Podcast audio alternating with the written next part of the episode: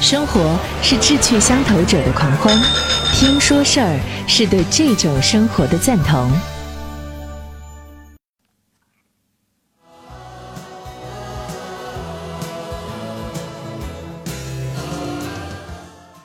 晚上好，各位朋友，睡前听书馆伴您入眠，我是张瑞。我们近期继续来分享《新知道致焦虑的年代》这本书。今天分享第三章：生活的大流。我们就像是陷在蜂蜜当中被粘住的苍蝇，生活甜美的令我们不愿意放弃，然而我们却深陷其中。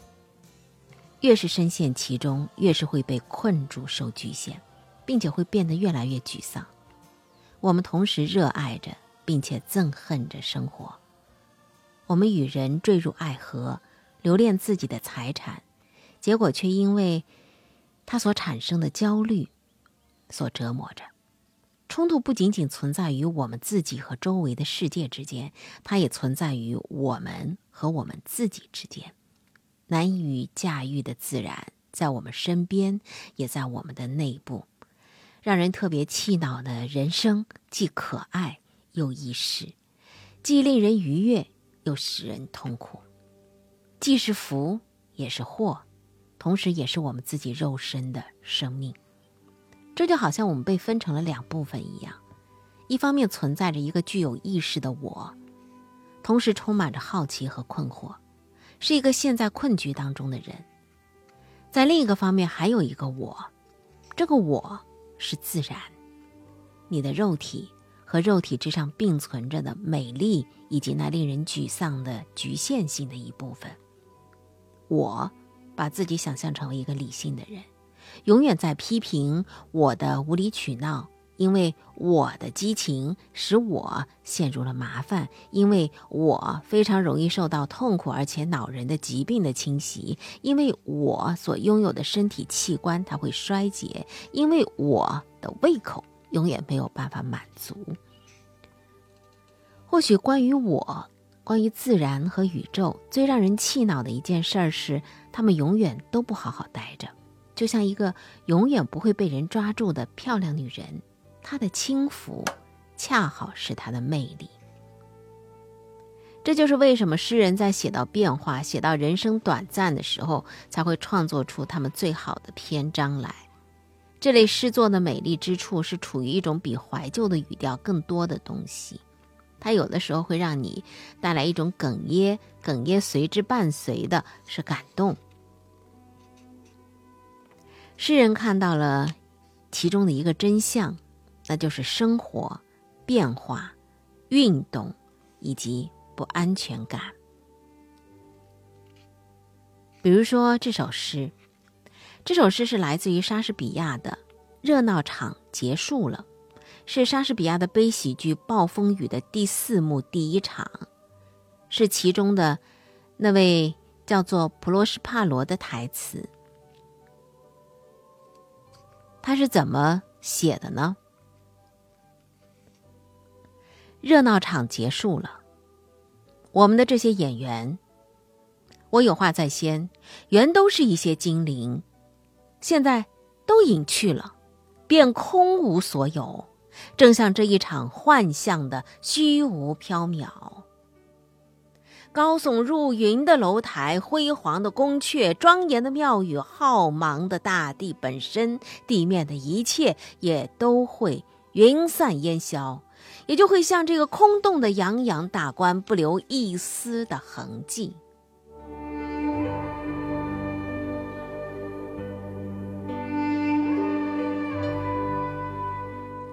在哪儿能够发现真相呢？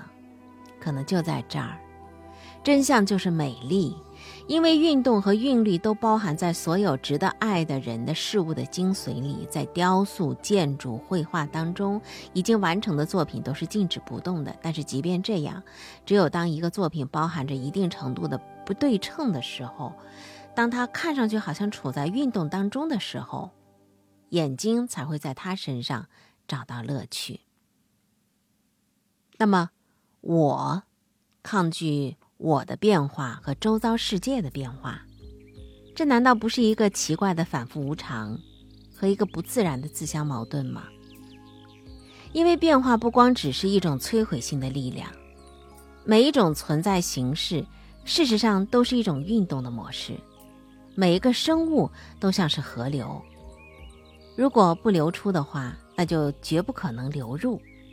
生与死，并不是两种相反的力量，它们恰恰是看待同一个力量的两种方式。因为运动，运动着的变化，它既是建设者。也是破坏者，因为人体它是运动、循环、呼吸和消化功能的复合体，所以它才能够生存啊。在认为我们自己被化成了大我和小我的时候，我们就很容易忘记，意识也是处在运动当中才存在的。接下来我们就会面对一场意识和自然之间。对永恒的热望和事情不断变动的真相之间的战争。哎呀，这场战争彻头彻尾一定是徒劳和令人感觉挫败的。它是一个恶性循环，因为它是一个事物的两部分之间的冲突。它必然会越来越快的把思维和行动都引到一些哪儿也到达不了的怪圈里头。当我们没有办法认识到我们的生活本身正在变动。我们就把自己和自己对立了起来，变得像传说中被误导的、试图吃到自己尾巴的衔尾蛇一样。衔尾蛇，它象征着把我们的存在四分五裂，使一部分去征服另外一部分的每一次的尝试。不管我们如何挣扎，解决问题这个方式永远不可能弄清楚变动到底有什么意义。了解变动的含义的唯一的方法，就是投身其中，随之移动，与之共舞。与我们大多数人所知道的那样，宗教相当显而易见的想要通过解决问题来理解生活。他想要把世界和永恒不变的上帝联系起来，并赋予这个短暂而且不持久的世界以意义。并且将不朽的生命放在其中，个体就拥有了不变的本质的神旨，视为自己要达到的目标了。这样，我们就借着由头把这个浅显的道理跟固定不变的东西给弄混淆了，给自己反而制造出了一个难题。我们认为理解生活的意义是不可能的。为了变得有意义，生活必须在固定的观念和规律当中容易被理解。并且相应的这些观念和规律，必须要契合于变动的景象背后的那些不变永恒的现实。但如果这就是理解生活的意义的意思的话，那就等于我们给自己设置了一个不可能完成的任务了。明明是在不断的变动当中，但是你一定要制造出一种是永恒的。难题根源在于，我们已经发展出了这么快速而且片面的思考的能力。有意识的思考已经走到前面去了，而且创造出了他自己的世界。于是呢，我们就会在我一个有意识的思考者和自然之间感到了一种特别强烈的不和谐。片面发展并不是知识分子和依赖于大脑脑力劳动的人所特有的。被我们遗忘的是什么呢？思维和文字都是常俗。以及过于认真的对待常俗，这是致命的。常俗是一种社会性的便利，比如说钱，钱消除了以物易物的不便之处。然而，过分严肃的对待钱，把它和真正的财富混淆在一起，那就很荒唐了。因为把它当做食物来吃，或者当做衣服来穿，都对你没有好处。钱或多或少，它是静态的。这是因为金银、纸币、银行余额，它都可以在很长时间之内保持原样，而真正的财富，比如说食物，它是很容易腐坏的。所以，一个社群有可能占有全世界所有的金子，但如果他的百姓不种粮食，那么他们就会饿死。以多多少少有点类似的方式，思维观念和文字都是代表着真实事物的钱币，它们并不是那些东西。而且，尽管他们代表了那些东西，但在很多方面，它们和那些东西一点也不相一致。思维和事物的关系就是这样的，观念和文字或多或少是固定的，而真实的事物却始终都是在变化的。我们用语言说出“我”，比指着你自己的身体要容易一些。我们说想吃，也比试图表明嘴里和胃里的一种不明确的饥饿感要容易一些。我们说出水，比领着你的朋友走到井边，并且做出相宜的动作更为方便一点。文字的力量一定显得很神奇。刚开始的时候是这样的，言语思维带来的奇迹证实了这一印象。摆脱了手势的麻烦之处，最初肯定是一件奇妙无比的事情。你可以发出一串简短的声音来召唤另外一位朋友，叫他的名字。这就无怪名字曾经被认为是具有神通力量的神秘表现形式了。而实际上，文字的力量是通过不止一种方式到达人的大脑的。这或许就是把名字看作灵魂的某种古代信仰的含义吧。一旦人开始感觉到自己拥有了身份，是独立的。那么，他和自然之间的冲突就开始了，语言和思维就在跟这个冲突相搏斗着。由于固定化、明确化以及从其他事物当中分离出来的是文字和思维的用处和性质，描述生活最重要的特点，它的变动和流动性就变得特别困难了。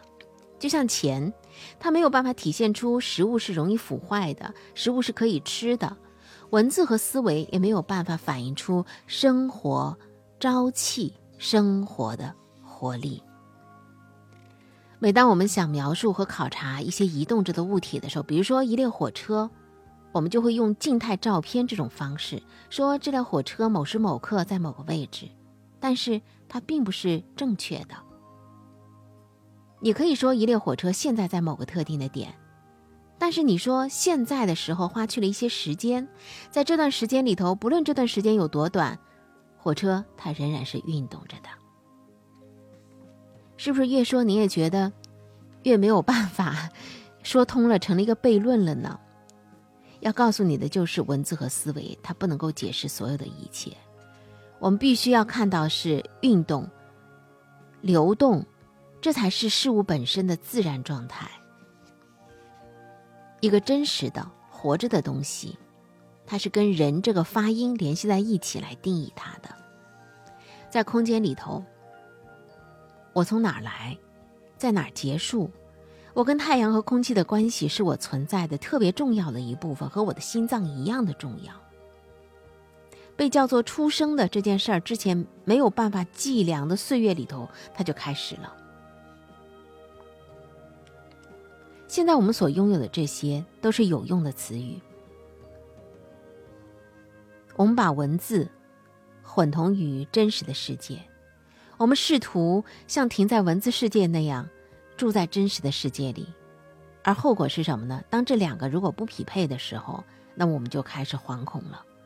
你越是想要在文字的世界里头住进去，那么你越是感觉到孤单、孤立。所有来自事物的欢乐和生动性，就被紧紧地交换成了确定性和安全感。反过来说，越是不得不承认我们其实生活在真实的世界里头的时候，我们就越感到什么呢？对一切都是无知、不确定的，而且毫无安全感的。所以，人类探索未知世界的领域该有多宽广呢？实在是太宽广了。科学也是人类探寻未知世界的一种方式。有没有看过电影《奥本海默》呢？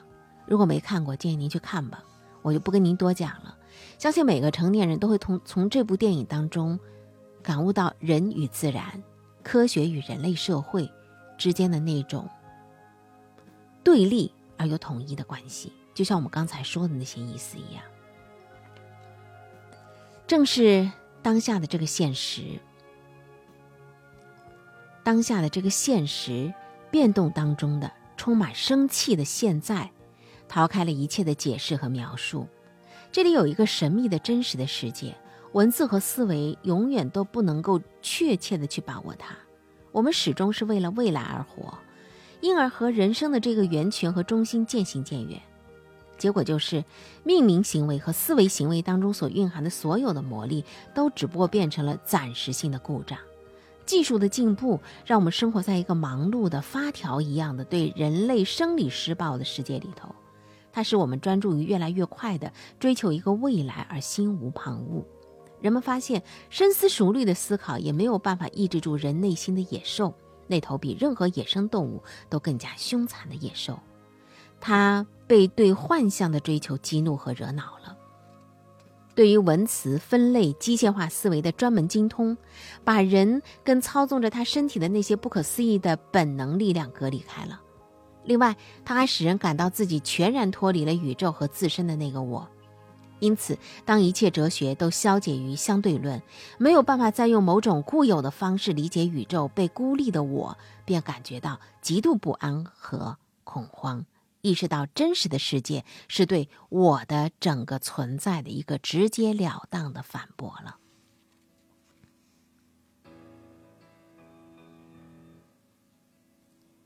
几乎每一种精神的传统，他都承认，要找到解决办法，必须呢得满足两个条件：第一，人必须放弃那个感觉是独立的我，而且必须面对这个现实，他不可能弄懂。也就是精确的解释终极的事物。这些传统也承认，在这个解决办法之上存在着上帝的意象，它不能行之于语言。它跟看到一个焕发着光彩的绅士坐在金色的宝座上，或看到耀目光芒的一次确切的闪耀截然不同。这些传统还指出，这种意象的出现是恢复了我们曾经拥有的东西。我们在过去是因为没有欣赏，而且不能欣赏它，才失去它的。那么这种意象就是我们对于这个无法加以解释的事物，我们把它叫做什么呢？人生，当下的现实，生活的大流或永恒的现在所感到的清醒的意识，它是一种不含有和生活的分离感的意识。在我们为它命名的这一刻，它是人，它是树，它是绿色。黑色、红色、柔软、坚硬、长短、原子、宇宙，等等等等。如果你让我向你证明有上天的存在，那我会把太阳，或一棵树，或一个虫子指给你看。可是如果你说，你的意思是上天就是太阳、树、虫子和其他所有的一切吗？那可能。还不得不对你说，你完全没有抓住要领。这是《心之道治焦虑的年代》的第三章的主要的一些内容。其实它表述的就是这样个观点：明天以及有关明天的计划，有可能一点意义也没有，除非你充分的跟当下的现实接触，因为你生活在当下，而且只生活在当下。昨天和你没有关联了，未来你也不知道和你是否有关联，而当下是和你有关联。除了当下的现实，并不存在着其他的现实。所以说，即使一个人可以永生的话，为了将来而活，也意味着永远的和生活失之交臂。